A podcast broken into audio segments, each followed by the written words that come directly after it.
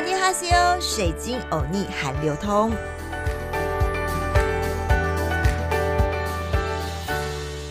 阿尼哈西欧，欢迎来到好好听 FM 水晶欧尼韩流通，我是水晶主播 Crystal。在上一集的好好听 FM 中，水晶欧尼介绍了韩国的天空之城、韩国的升学教育以及补习文化。而在这一集，如果您正在打拼五月份的国中会考，还有倒数两周不到的四技二专统测的学子们呐、水晶欧尼啊，就先来为考生们加加油、打气一下。Fighting！这一集的内容，我在上集结尾就说啦，可能听起来会很沉重，很沉重哦。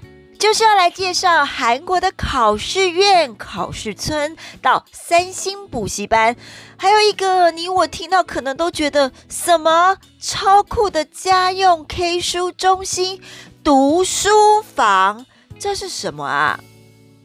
先来介绍考试院吧。经常接触韩国文化的人，大概都听过“考试院”这三个字。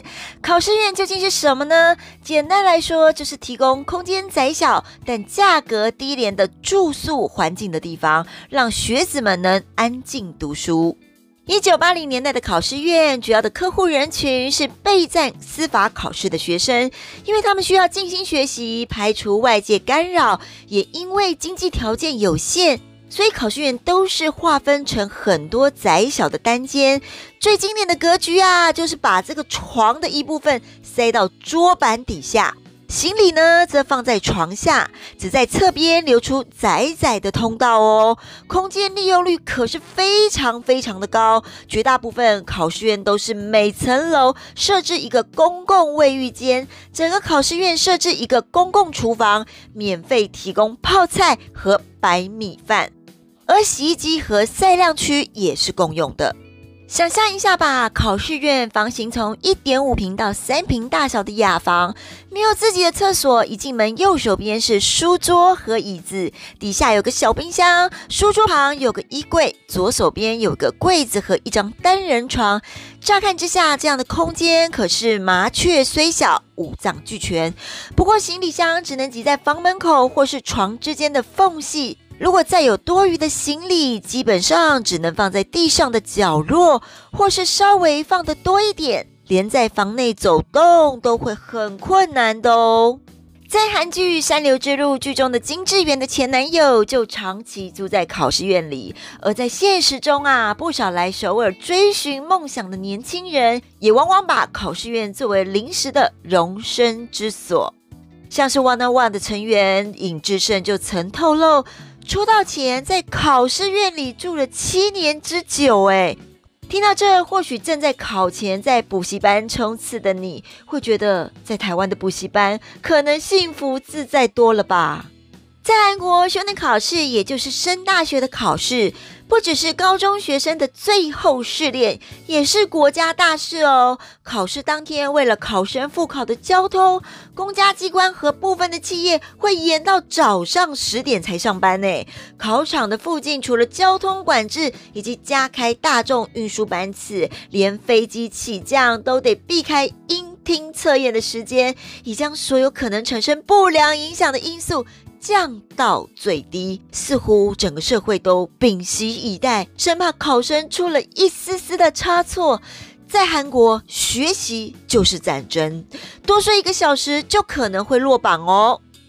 在韩国社会中有这么一句话：“四当五落”，意思就是说啊，学生们如果是一天只睡四个小时才能考上好的大学，但一天要是睡满了五小时。那就只能名落孙山，有没有这么严重啊？而其实这背后的意思就是，只要稍微比别人松懈一点点，就会被别人迎头赶上。传统的韩国教育就是从小要不断跟他人比较，必须击败他人才有机会得到名校的敲门砖。水晶欧尼啊，真的是为韩国的新兴学子们感到压力，真的是好大好大。接下来考考考，什么都考的韩国，还有考试村。什么又是考试村呢？南韩有两万的 NEET 族蜗居在考试村，三十岁苦读就是要找一份工作。读书室没有外窗，里面鸦雀无声，蚊子飞过也能听见。南韩的青年不是考试，就是在预备考试。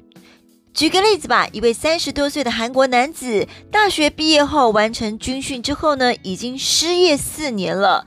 他是南韩人口中的考试浪人，以考入警队为目标，苦战三年，多次重考啊，屡败屡战，大好的青春浪费在考试题中。但他们不觉得可惜耶，他们想着我们总会考上为止吧。三十而立的年龄在台湾已经没有就业是一件很可怕的事，但在当今的韩国却是普遍的现象。南韩高校林立，七成二十五到三十四岁的青年是大学毕业生，每年大学毕业的人数比相应的职位空缺多出五万人。一九八二年到二零一五年。韩国青年的失业率平均值为六点九趴，而韩国就业市场僧多粥少，年轻人一毕业就失业，不足为奇。在南韩，十五到二十九岁的双失青年被称为 NEET 族。据成均馆大学的调查，全韩 NEET 族已经超过一百万人了。而在整体青年人口中，大学毕业生的 NEET 率达官方失业率的三点一倍，诶，冠绝 OECD 的国家当中。而 NEET 族当中，来自精英学府的头等毕业生会投考大财阀，很多人耗费数年的时间，为了大企业的专属考试，像是三星的 SSAT、现代的 HNAT 备战，你知道吗？成功率只有百分之五，哎，依旧在所不惜。因为大企业和中小企业的起薪点啊，可以相差三倍到五倍以上哦。学历稍不 OK 的呢，则注定和大企业无缘。许多高不成低不就的毕业生呢，不想进入低薪的中小企业，就会投考普通的公务员。但公务员也不好考哦。有调查指出，全韩国百分之三十三点五的十五岁至二十四岁的青少年，最想进入的国家机关，每年约三十万人争夺一万个职位，而且一年是比一年竞争更激烈啊。百万的 NEET 族为了争饭碗，也因此应运了考试村的出现。而考试村在韩国的七零年代就出现了，学历一般般的次等毕业生啊，就成为公试族。很多这样的考生选择去考试村进行就读，看能否考上公家考试。首尔江南的冠岳区的新灵洞是南韩最早期的考试村之一。从一九七八年首尔国立大学迁到这附近之后呢，在这里预备司法考试的人越来越多，集中居住方便，他们也交换考试资讯，是所有律师和检察官和法官的集体会议。虽然韩国政府已经在二零零七年取消了统一司法考试，但新灵洞这里呢，依旧住满了从各地前来首尔投考基层公务员的考生。不过，考试村的环境可以说是相当的挤迫，只被视为睡觉的地方。很多考生白天会到私营的读书室，也就是自修室来温习。在新灵洞这里呢，读书室可是比便利店还多哦。大部分的营业时间是从早上七点到凌晨十二点半呢。天哪，要 K 书 K 这么久啊！考生可以用月费十万到十五万韩元租用固定的座位。在韩国，我的朋友就曾经跟我介绍过这种私营的读书室。中型的自修室呢，楼高三层，每层大约有一个大房间。脱鞋之后呢，可以看见内有两排约十二个用木板间隔开来的读书格，每格均有布帘遮挡，不足十尺的空间，刚好放了书桌和置顶的书柜。再加上几个插座，让考生替电子产品充电。半掩布帘下看到的是有考生用手机在听着网上补习班。考完大学失业再考公职，或是想要再考进好的企业或集团，韩国人考考考的各种机构，是否令你我都难以想象呢？就是为了找一份好的工作，数万名的韩国人就这样住进了考试村。除了刚刚水晶欧尼介绍的考试院、考试村，还有私营读书室，有些没去这些地方的啊，要在家 K 书的，竟然还出现什么呢？就是在两部韩剧中，《天空之城》以及《赤月青日》两部戏里都不约而同出现的读书房。什么是读书房呢？水晶欧尼个人从照片上看来，我觉得有一点点像小型的三温暖或者是烤箱的感觉。